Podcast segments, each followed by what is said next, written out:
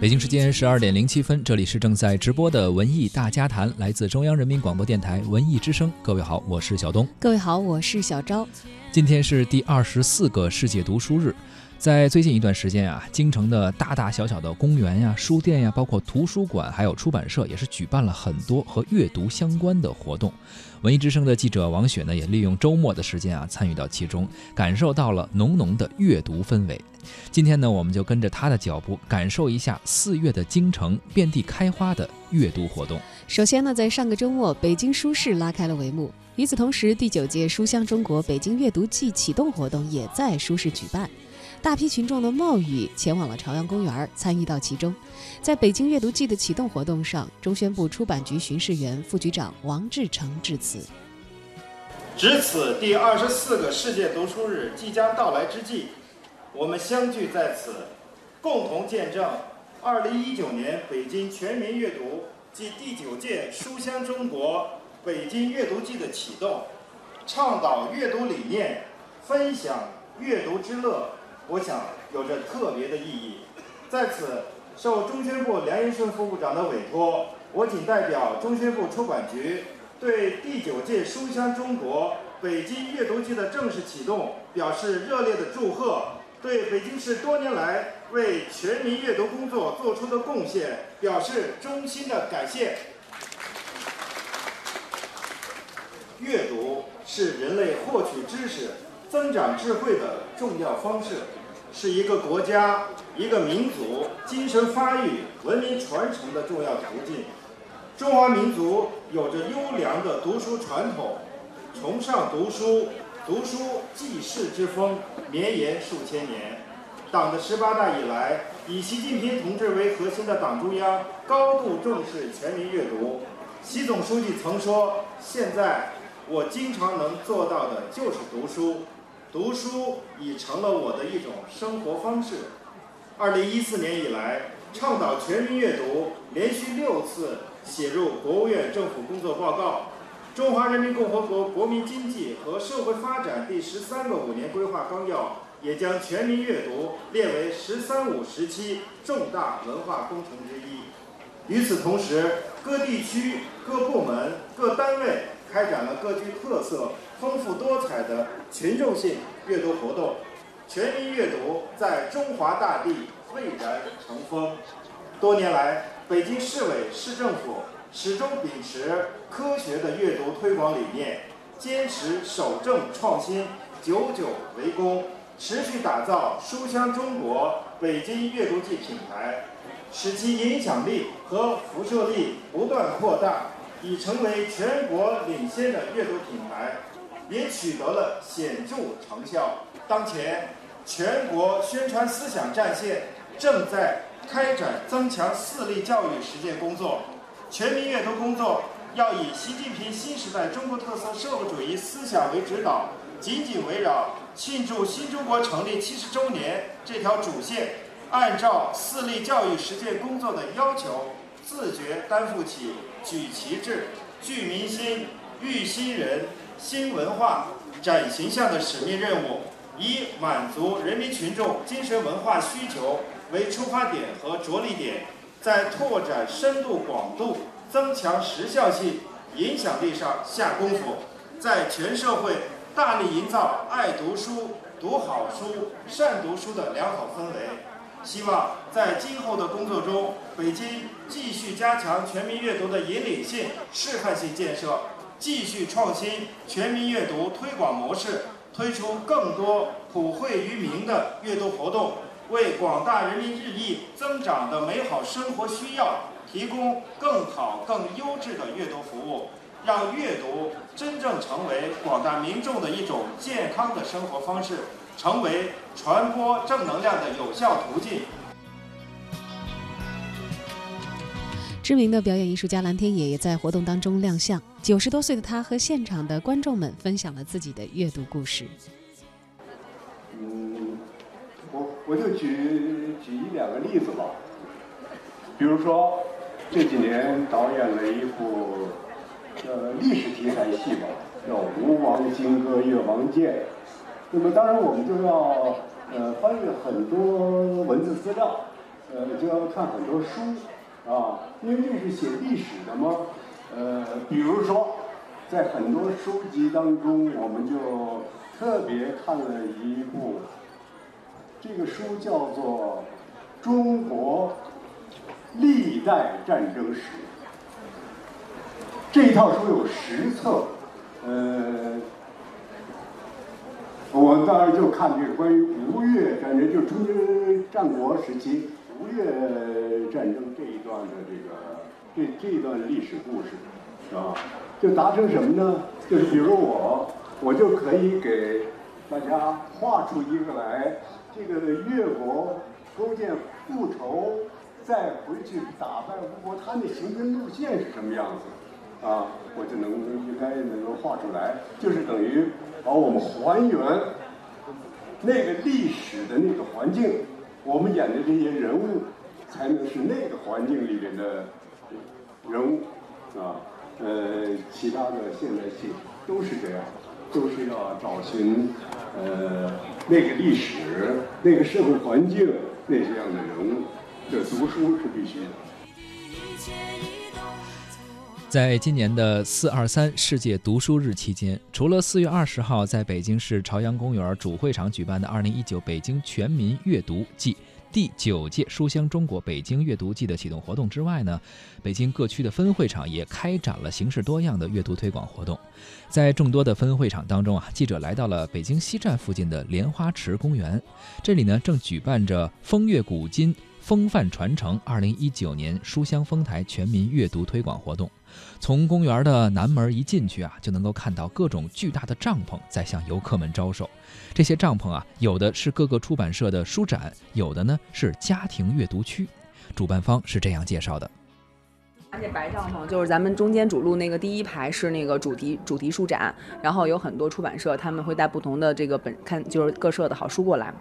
那么第二排这个主题帐篷呢，是呃呃优呃非遗的这么一个帐篷，那会有好多非遗传承人过来对那个优秀的传承文化进行一些推广。然后居民来了之后呢，可以体验，然后看这个呃我们的这个优秀传统文化都是，比如说一些小物件啊，比如说面塑啊、糖人儿啊、什么风车呀，这些是怎么做的，包括草编，嗯，还有一些盘扣，呃，还有一些那个中国结之类的这种。呃，那么呃左右两侧呢有很大区域的这个呃小的帐篷区，那这小的帐篷区就是家庭阅读帐篷，家庭阅。阅读阅读帐篷呢，就是开放给市民用的。那么我们我们给每一顶阅读呃家庭阅读帐篷准备了六到十本书。每一个家庭到这儿之后呢，只要登记，他就可以把这个书拿走，再选择自己的这个家庭阅读帐篷去阅读。啊，我们还为了鼓励这个大家在现场的这个阅读时间呢，就是呃一个小时或者两个小时不同的时长，我们还会给予一定的阅读奖励。因为我们这个活动它是二零一九书香丰台的一个启动的一个活动，它也是全年的整个书香活动，就是全民阅读活动的其中的一个启动的一个模块儿。然后我们这边应该是一个主会场的活动，然后我们还在丰台区的各个的这个阅读空间有一些分会场的活动。分会场的活动就是说以社区的阅读空间，然后图书馆，然后这样的机构为主，是一些讲堂、沙龙、讲座这样的方式。然后主会场基本上就是这样，互动参与性比较强。既有书展帐篷，然后也有我们的互动手工坊，还有家庭参与度比较高的这样的一个阅读帐篷的形式。嗯，它这个活动主要的特点，我觉得就是两大特点和特色吧。第一，就是在这个启动仪式上，丰台它发了一个五十万张的一个全民阅读卡，就是一个惠民的文化项目。然后它打造一个家庭文化书房这样的一个概念，就是所有的丰台的这个市民都可以来登记扫码，然后来领这个它的一个阅读卡。这个阅读卡里面其实承载的内容还是。比较丰富的。他既可以拿着这个卡到丰台的这个图书馆和各地的分馆去借阅他的这个电子书和纸质书，呃，然后呢，同时他也这个卡本身是功能还是挺强大的，它是通借通还的，它在各个区的这种图书馆都是可以去还的啊，所以本身这个就是是我们这个启启动仪式然后的一个核心的一个亮点，然后另外的一个亮点呢，就是我们的一个阅读帐篷的一个概念啊，阅读概就是阅读帐篷的话。呢，因为我们首先这个活动本身就是在这个一个这样的一个市区的一个公园嘛，然后呢亲近大自然这样的一个环境，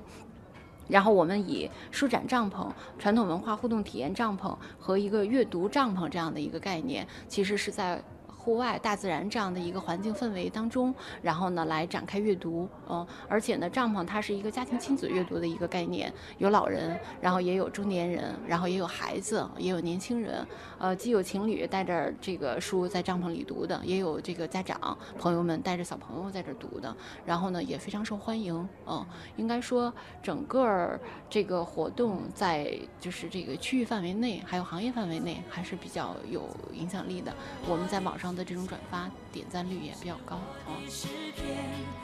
在帐篷里边读书啊，确实在这个春天应该是挺惬意的一件事情。其实，呃，读书除了说我们上学的时候，比如说搞一些研究啊，可能你觉得会比较枯燥，但实际上阅读本身它是一件很轻松、很愉悦的事情，对，带来乐趣的事情啊。那么这项活动呢，也是分为线上和线下两个不同的部分的。线上呢，大伙儿可以通过阅读卡来开通属于自己的家庭书房，这个时候呢，就可以拥有包括十万册正版电子图书、三万集听书和一千种期刊。在内的这样的这么大的一个书库了，形式非常丰富啊！现在，那囊括了互联网上百分之六十以上的付费中文的正版资源啊，内容有这个获奖的图书啊、名家的精品啊、经典的名著等等，一次下载呢可以终身阅读，而每张卡呢会允许三个家庭成员通过电脑、微信、App 等等多个渠道同时在线阅读，畅游书海。那么在线下呢，大家可以到丰台图书馆。激活阅读卡，成为公共图书馆的读者，享受全市一卡通图书馆的通借通还服务，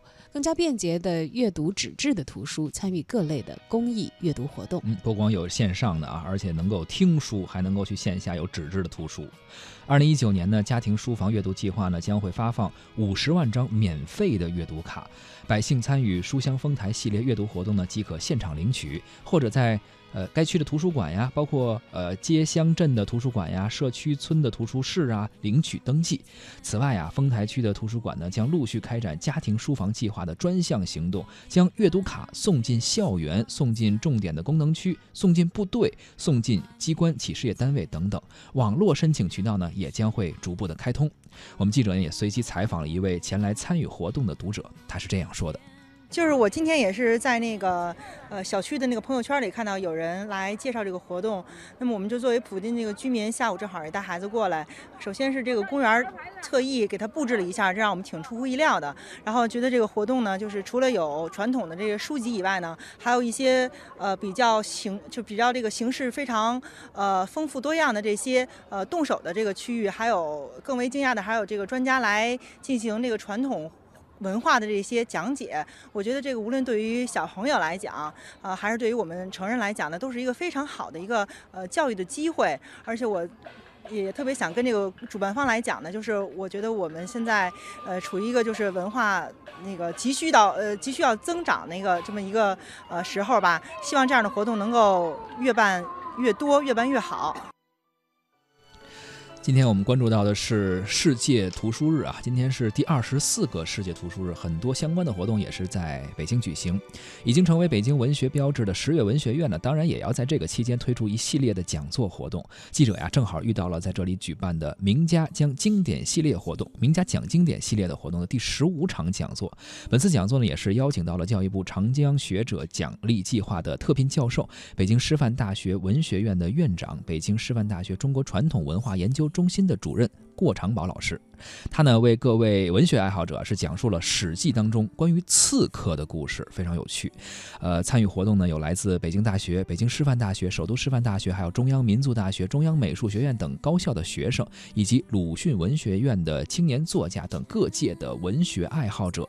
在讲座结束之后呢，过长宝老师也接受了采访，他是这样说的：“我觉得呢，世界读书日对于我们推动我们的全民读书。”啊，这个呢是有很重要的意义的。那么在这个时候呢，我特别想提到，这个我们应该呢更多的阅读中国优秀传统文化典籍，因为中国的优秀传统文化典籍，这个是我们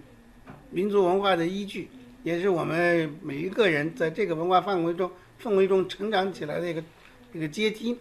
那同时，它也是我们这个阅读世界在世界范围内进行阅读的。啊，一个立足点，呃，所以，我希望作为一个中国人，应该能够熟悉我们的典籍，阅读我们的典籍，把这个阅读典籍作为我们日常生活中最重要的一部分。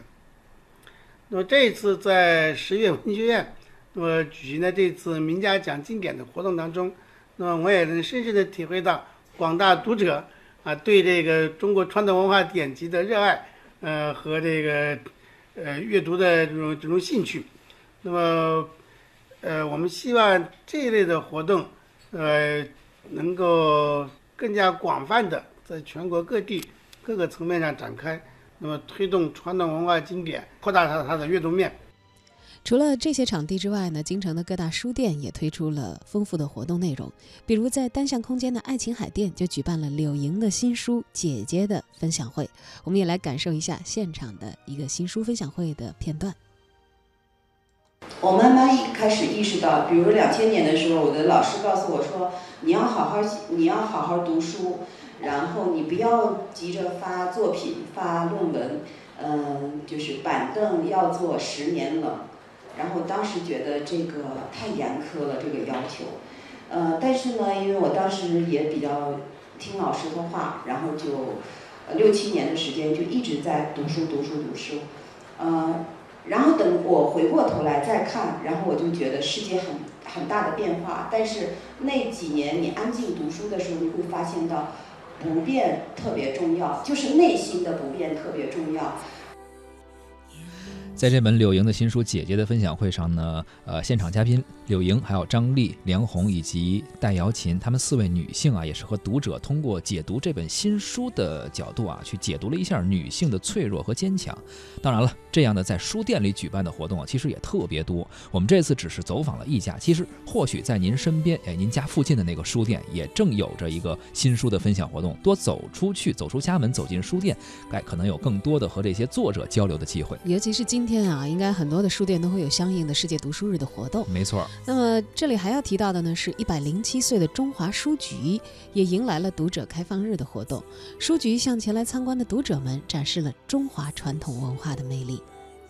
今年我们的这个中华书局的读者开放日活动已经是第五届了。今年的主题等于叫寻本溯源、传承创新。然后今年呢，我们还是在呃传统的项目，比如说讲座、展览的基础上，又准备了一些新的玩法，比如说像乐高的趣味拼图课体验啊。然后像木板画的这种嗯现场体验，然后还有汉字连连看、集合来挑战这些啊在线 PK 的这些项目，嗯，这些目的一个就是为了让传统文化等于说是以更加嗯有意思的形式、多样化的呈现给大家；另一方面，呃，更是为了呃吸引我们的孩子的注意，孩子们的注意。所以我们今年就是特意设计了很多，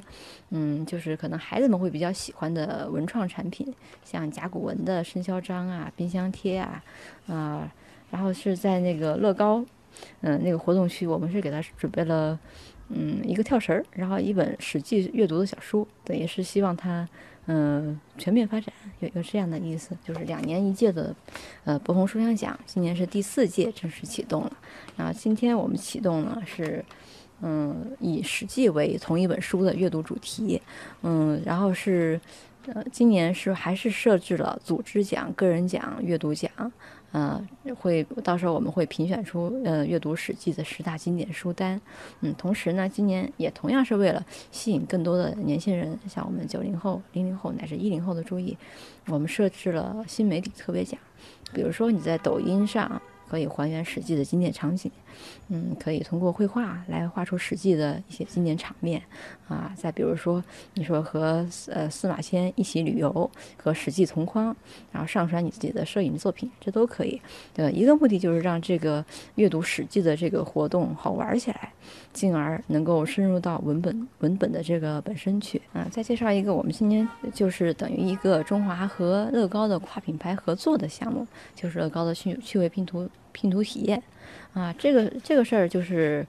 呃，我们是好像灵机一动想到的，就说我们这个特别现代的小孩玩的东西，能不能跟我们的啊传统文化就结合起来呢？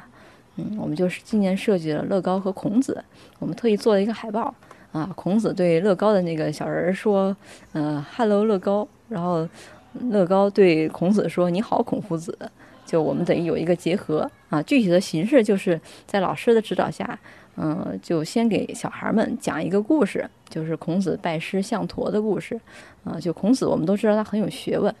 但是他有一天出去啊，就是被一个小孩拦住了去路，然后这个小孩啊说道理还一套一套的，啊，这这小孩名叫项佗啊，就说的孔子也一愣一愣，不知道该怎么回答他。最后又一想，哎，这孩子这么有学问，嗯，我还是拜他为师吧，啊，于是这就是著名的孔子拜项佗为师的故事，啊，小孩就是在啊，小朋友是在老师的指导下，嗯，用乐高的那些组件拼出这个。嗯，孔子拜师的这个场景来，嗯，然后这个我看现场很多小孩就玩的流连忘返的，就上午呃玩够了，然后说中午还要继续玩，中午玩家长也拉不走了，然后说我们下午再来吧。小孩一拍桌子，现在就是下午了，就是这样，嗯。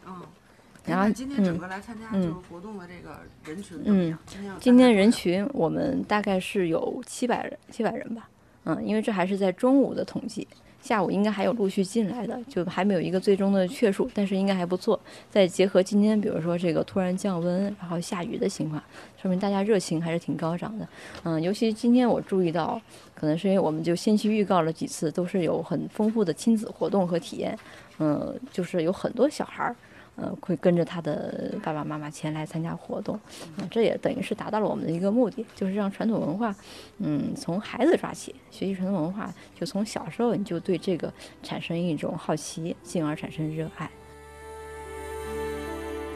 据介绍啊，今年的活动主题是寻本溯源、传承创新，特别推出了中华书局珍贵档案图书展及汉字简史展和史记主题展。此外呢，活动也是富有很多传统文化特色和互动游戏的这种方式啊，吸引了很多的读者，包括刚刚提到的乐高的玩具啊，包括他们还自己推出了连连看的游戏等等，应该说也是非常的有趣。